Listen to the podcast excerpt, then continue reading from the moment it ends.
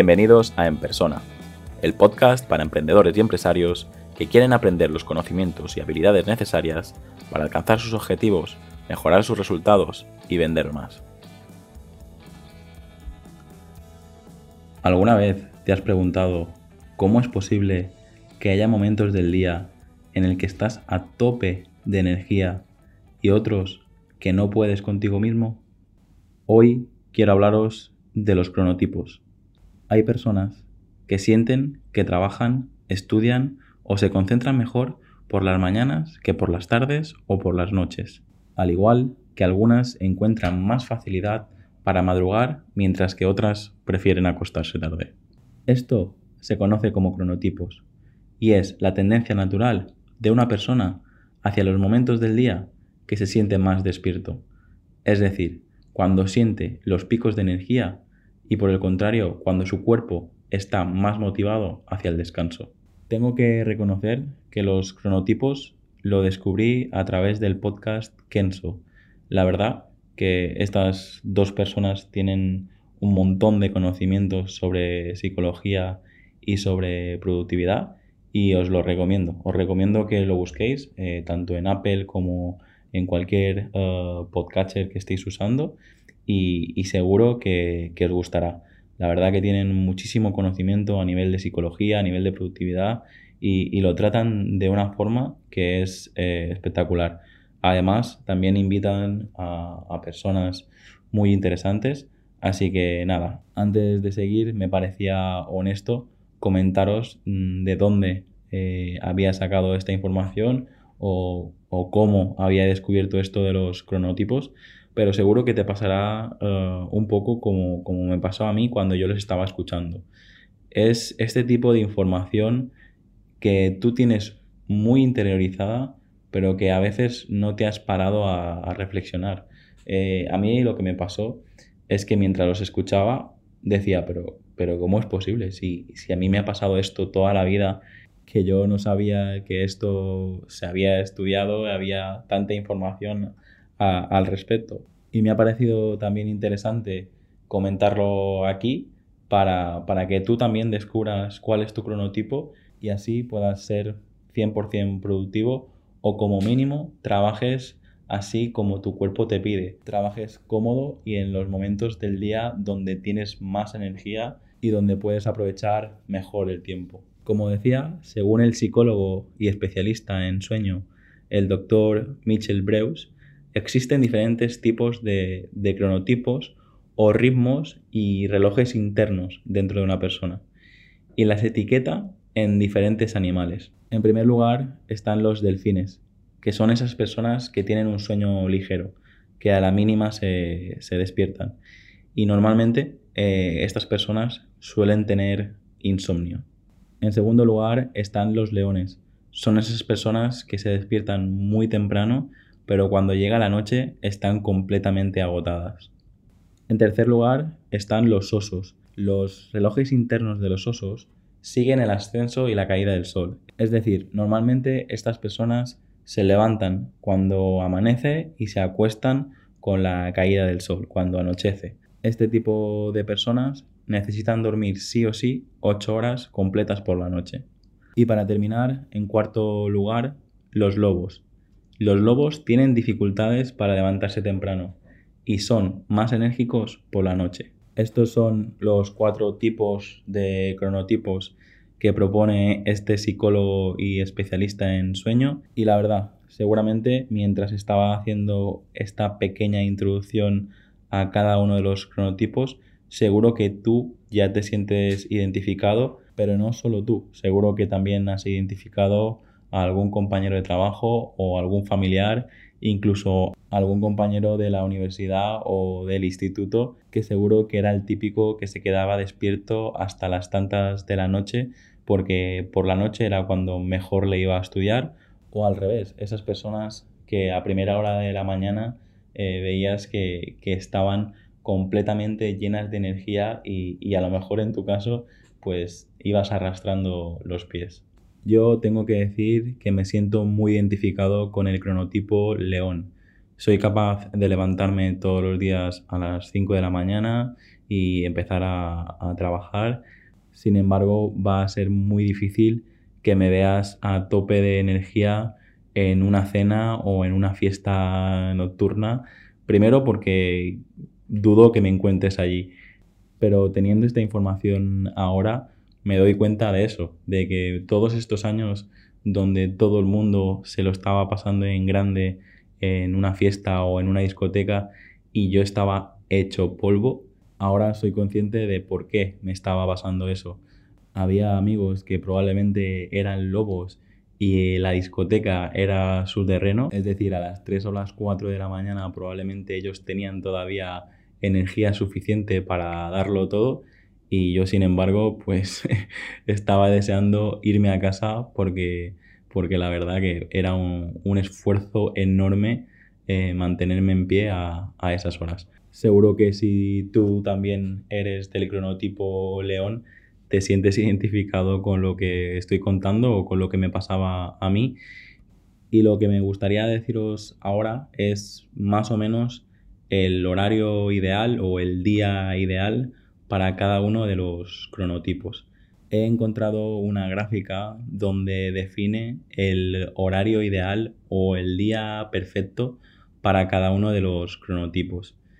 Si es verdad que está en inglés y doy por hecho que en nuestra cultura, sobre todo en, España, pues probablemente te, te sorprenden algunos horarios, pero quizás no. Es decir, es verdad que nosotros estamos acostumbrados a, que el horario prime time de televisión empiecen las cosas interesantes en televisión eh, a partir de las 10 de la noche, que esto es impensable en cualquier lugar de, de, Europa, pero aún así me ha parecido interesante porque una hora más o una hora menos, seguro que tú puedes organizarte si conoces estos cronotipos. Como decía, os voy a explicar el día perfecto según esta gráfica para un delfín, un león, un oso y un lobo.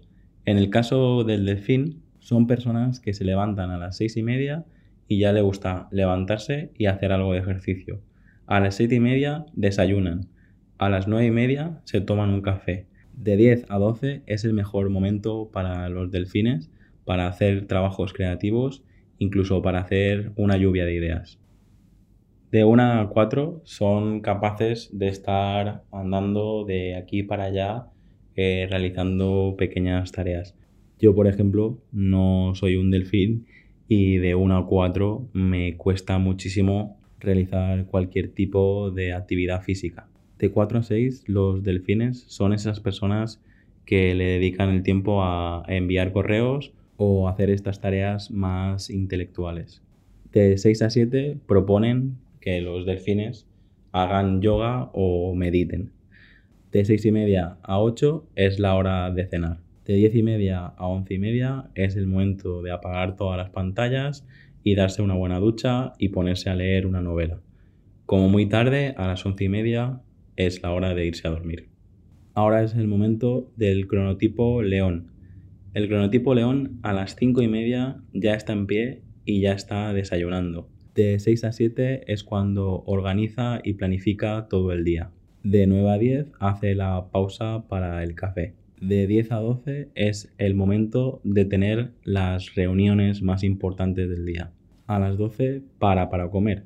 De 1 a 5 es su momento ideal para hacer la lluvia de ideas o incluso para hacer tareas que tengan poca exigencia a nivel de concentración, como contestar el correo, o tareas así más, más ligeras. De 5 a 6 es su momento ideal para hacer ejercicio.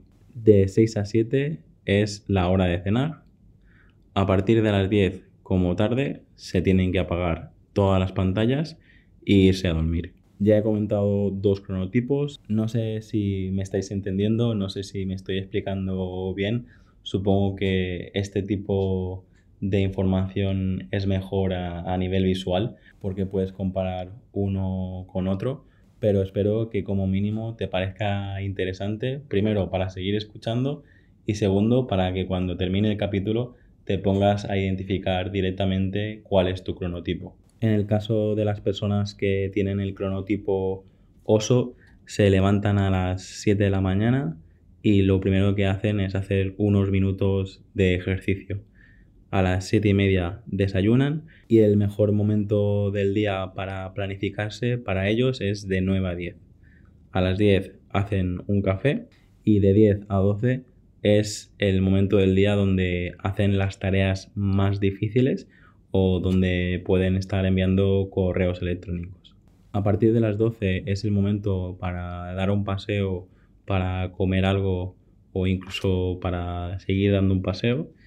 Y a partir de las 2 y media, de 2 y media a 3, es el momento donde hacen esa siesta, el momento donde necesitan descansar un par de minutos para, para seguir teniendo energía para el resto del día. De 3 a 6, según esta gráfica, es el mejor momento para realizar esas llamadas y enviar los mails pendientes, incluso para hacer esas reuniones menos importantes. De 6 a 7 es el momento ideal para los osos para hacer ejercicio.